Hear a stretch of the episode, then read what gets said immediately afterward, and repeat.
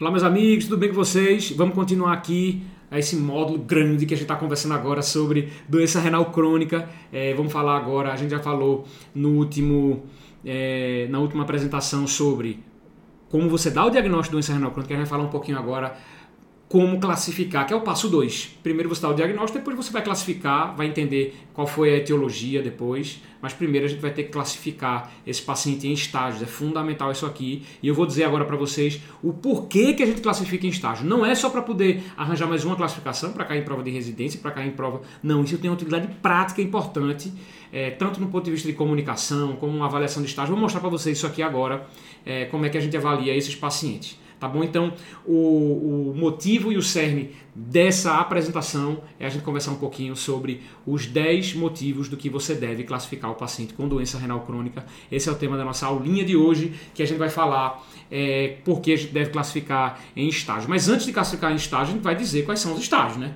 Então, o que, que a gente precisa para classificar em estágio? A gente precisa da taxa de filtração glomerular, Tá? E aqui pode ser estimada pelo CKD-EPI 2021. A gente pode classificar com, com o que você tiver disponível, mas ah, o mais atual é CKD-EPI 2021. E aqui você vai ter a taxa de filtração glomerular sempre ml por minuto por 1,73 metro quadrado, que é a padronização é, para sempre que a gente for conversar sobre taxa de filtração glomerular. E a gente vai classificar esse paciente de G1, G2. O G3 ele é subdividido em G3A, G3B, G4 e G5. Tá? Super simples aqui. Maravilha? Ok. E aí a gente vai classificar. Esse G ele vai ser G1 maior do que 90 ml por minuto, G2 entre 80, 60 e 89, G3A entre 45 e 59, G3B entre 30 e 44, G4 15 e 29 e G5 menor do que 15. Tá? Então isso aqui dá uma informação para a gente como se fosse uma fotografia de como é que está a função renal desse paciente no momento que você fez essa avaliação. É uma fotografia, mas uma fotografia ela pode ter é, uma progressão mais rápida, uma progressão moderada, uma progressão mais lenta. E o que vai determinar essa progressão, de, dentre outros fatores, como hipertensão, controle de doença de base, um monte de coisa que a gente vai conversar, mas o que vai determinar muitas vezes é a albuminúria. E a albuminúria, a gente já falou um pouquinho no diagnóstico da doença renal crônica, ela deve ser feita através da relação albumina-creatinina na amostra isolada de urina. E a gente vai classificar esses pacientes como sendo A1, a2 ou A3. Albuminúria 1, albuminúria 2, albuminúria 3. Ou então aceleração 1, aceleração 2, aceleração 3. Quanto maior a albuminúria, maior é a lesão tubulo-intersticial, maior é a inflamação renal e maior é o risco desses pacientes progredirem para a doença renal crônica. Mas não só progredirem para a doença renal crônica, também infere para a gente maiores risco, riscos cardiovasculares, maiores riscos de complicações, maiores riscos de infecção, maiores riscos de mortalidade quando a gente tem maior albuminúria. Então a gente classifica agora não só pela taxa de filtração glomerular que me dá uma fotografia da filtração no momento, mas também sobre a chance desses pacientes de evoluir. E como é que a gente vê essa chance de evoluir? A gente vê essa chance através da albuminúria A1 menor do que 30 mg por grama de creatinina, A2 de 30 a 300 mg por grama de creatinina e maior do que 300 mg de, por grama de creatinina a gente chama de A3. A gente não chama mais microalbuminúria, a gente não chama mais macroalbuminúria. A gente chama A1 uma albuminúria normal ou levemente aumentada, A2 uma albuminúria moderadamente aumentada e a 3, uma albuminúria gravemente elevada, gravemente aumentada. Tá? E também é, você pode determinar ou delinear algumas cores, que essas cores vão inferir para a gente um risco maior de progressão e um risco maior é, de mortalidade cardiovascular. Tá? Aqui é importantíssimo que eu fale para vocês um detalhe que talvez saia é, o Cadigo de 2012, que foi o último, talvez em 2022 mude, porque está sendo reavaliado e é possível que no meio do ano ou no início de 2023 a gente tenha uma reavaliação do Cadigo. Isso pode ser que mude, então eu vou dar um spoiler para vocês de uma coisa que provavelmente vai acontecer: é que pacientes com maior do que 65 anos mais do que 65 anos aqui e forem 3A sem doença estrutural e sem albuminúria, esses pacientes muito provavelmente vão ser classificados como verdes ou não portadores de doença renal crônica, tá? Isso aqui provavelmente vai mudar para ficar verde, tá?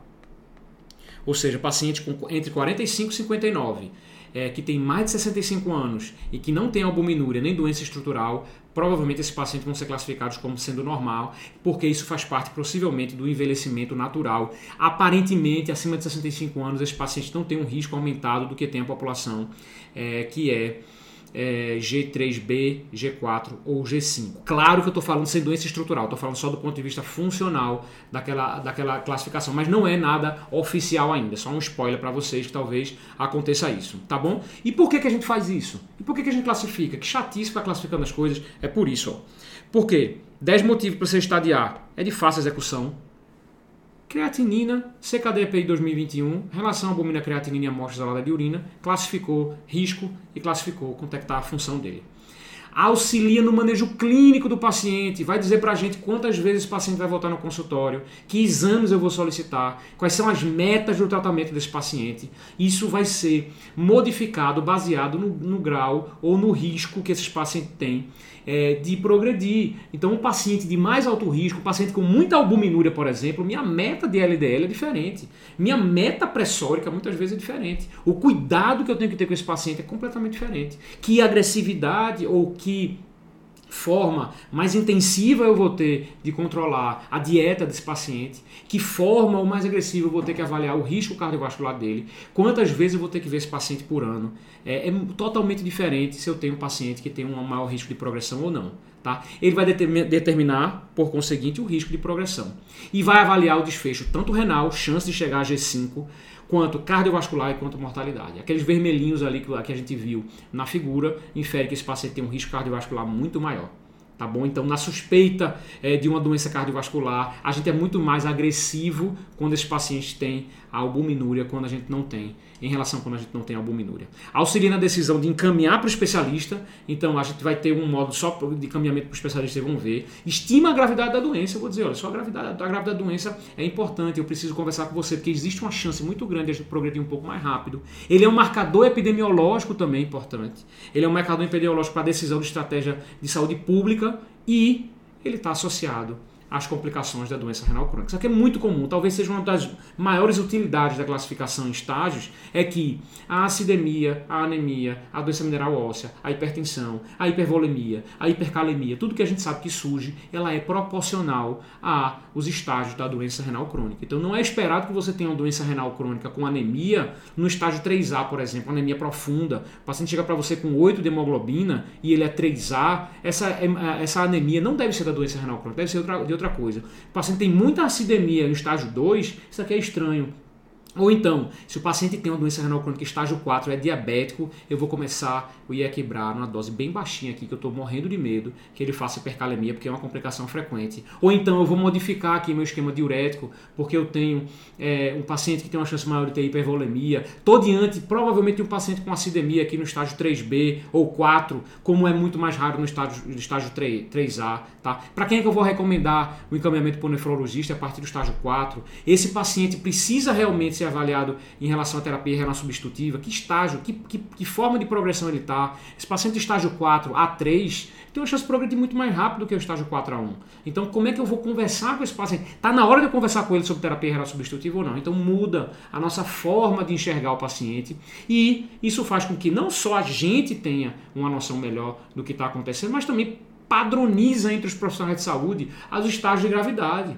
Né? A gente tem isso em vários, vários, vários cenários na medicina. Né? Isso aqui é uma, uma hemorragia ventricular, é, Fischer 1, 2, 3 ou 4. Isso aqui é, uma, é um KILIP 1, 2, 3 ou 4. Esse paciente tem, uma, tem uma insuficiência cardíaca A, B, D, A, B, C ou D. Então ajuda a gente a se comunicar. Isso aqui é uma cardiorrenal tipo 1, 2, 3 ou 4 ou 5. Então ajuda a gente a se comunicar e padronizar a comunicação entre os profissionais de saúde e, no, e uniformiza também a comunicação nos estudos científicos. Então faz com que a gente é, fale a mesma língua de forma é, uníssona, tá bom? Então isso é importante que vocês entendam. Então essas são as 10 os 10 motivos para você estadiar, estadiar os pacientes com doença renal crônica. Então, eu acho que isso tem que ficar na prática. Toda vez quando eu vejo um residente de nefro, residente de clínica, um, um aluno da graduação, eu peço para fazer a é, calcule o CKD-EPI, diga quanto é que está, veja se tem albuminúria, solicite albuminúria para todo paciente seu, para a gente avaliar se ele não está progredindo de estágio rápido,